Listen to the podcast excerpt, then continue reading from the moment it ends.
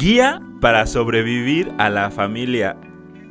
Qué buen tema, ¿no? Eh, no saben cuántas veces en terapia escucho de Axel, no puedo con mi papá, no puedo con mi mamá y el tema de los nietos, el de que cuando me caso, el que si mi carrera, que si mi novio, que si mi esposo, que la nuera, que la tía preguntona, que manda piolines en WhatsApp, no tienen idea cuántas veces me piden tips para sobrevivir a la familia. Y es que dicen los sabios que la familia es nuestro cofre del tesoro o nuestra trampa mortal. Yo lo primero que le digo a toda la gente que, digamos, les conecta este tema, es que todas nuestras familias, en todos lados, lo que intentamos es dar amor. Siempre intentamos hacerlo de la mejor manera posible, pero es imposible no cometer errores. Es imposible. Sin embargo, estos errores, piénsenlo así, siempre se cometen desde la ignorancia, no desde la maldad.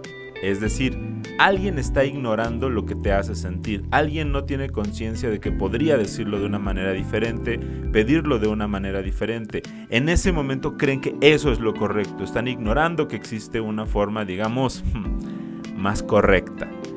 No lo hacen desde la maldad, no lo hacen por joderte, no lo hacen por chingarte, no lo hacen porque quieren perjudicarte. Es importantísimo ver la inocencia en el error del otro. La familia no es un producto terminado, se sigue haciendo. Todos nos seguimos construyendo como individuos, como familia, también nos seguimos construyendo. Entonces, sí, la familia puede ser una gran bendición o también puede ser una trampa, pero depende del enfoque que le quieras dar. Por eso te voy a dar cuatro consejos para sobrevivir a la familia, cuatro tips para que puedas sobrellevar y cambiar la manera de relacionarte con ellos. Primer consejo, hay que aprender a anticiparnos. Sí, anticípate. Ya los conoces, sabes sus virtudes, sabes sus defectos, sabes de qué pie cojean. No trates de ocultar o negar que realmente ellos te van a hacer sentir de pronto mal, que hay ciertos comentarios que nomás no cuadran contigo. Pero mira, mira, Aprende a que eso se te resbale. Aprende a no darle poder. Aprende a que ahora sí que ya sabes cómo son, ¿para qué los invitas? En serio, en serio, si tú te anticipas a que ya sabes qué van a decir, cómo son y qué tipo de temas te provocan complicaciones, vas a aprender a reírte de eso, vas a quitarle poder, le vas a quitar atención. Segundo punto, acepta la imperfección en tu vida.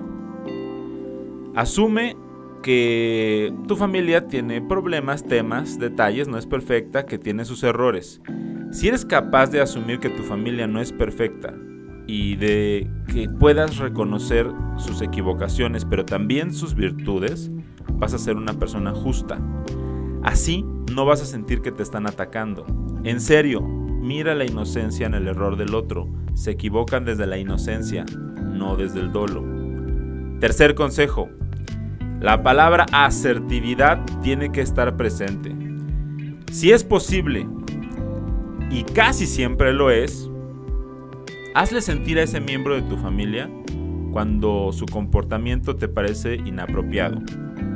No se trata de evitar conflictos, sino más bien de evitar que se hagan en momentos inadecuados. Es decir, hay ocasiones en las que tú te puedes acercar con tu familiar y de verdad decirle, hey, creo que no es el momento de hablar de eso, o hay momentos en los que es mejor elegir tus batallas, detenerlo un momento y después buscar a esa persona para arreglar ese conflicto.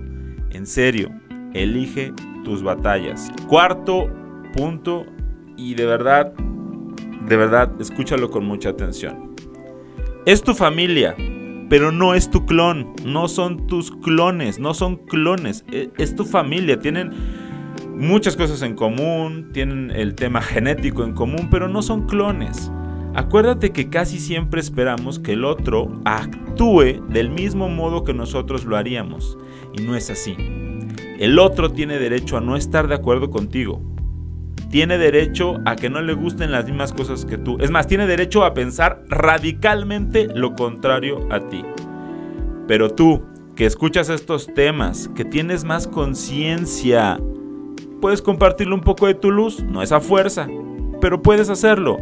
Y sobre todo, puedes mostrar el avance que tienes en la vida. Erradica el sufrimiento de tu existencia. Deja de esperar que la gente actúe como tú lo harías.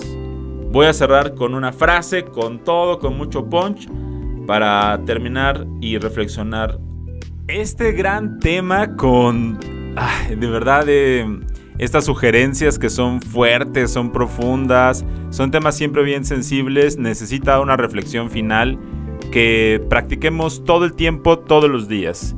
Y esto dice así, vamos a cerrar con todo con esta frase. Si le das el poder a alguien de manejar tus emociones, es tiempo de mejorar tu relación contigo. La voy a repetir. Si le das el poder a alguien de manejar tus emociones, es tiempo de mejorar tu relación contigo. Nadie, nadie es dueño de tus emociones, ni siquiera tu familia. Con mucho amor hay que renunciar a algunas cosas que nos enseñan. Con mucho amor no vamos a repetir algunas cosas que ellos hacen. Con mucho amor seguimos nuestro camino. Seguramente vino a tu mente muchas personas con las que puedes compartir este tema. Mándaselo a la tía, mándale así como una sugerencia, así como algo muy sutil, un comentario sutil para que vaya cachándose en este tipo de puntos. A mamá, a papá, a los hermanos. En fin, puedes encontrarme también en mis redes sociales, psicólogo Axel Ortiz en Facebook y en Instagram y en Twitter como arroba mirando en mí. Por supuesto, sígueme también, busca la página www.mirandoenmí.com.mx y ahí hay material, ahí hay mucho contenido para que podamos seguir puliendo, sanando y creciendo en nosotros mismos, pero también en nuestras relaciones junto a la gente que amamos. Te mando un gran, gran abrazo.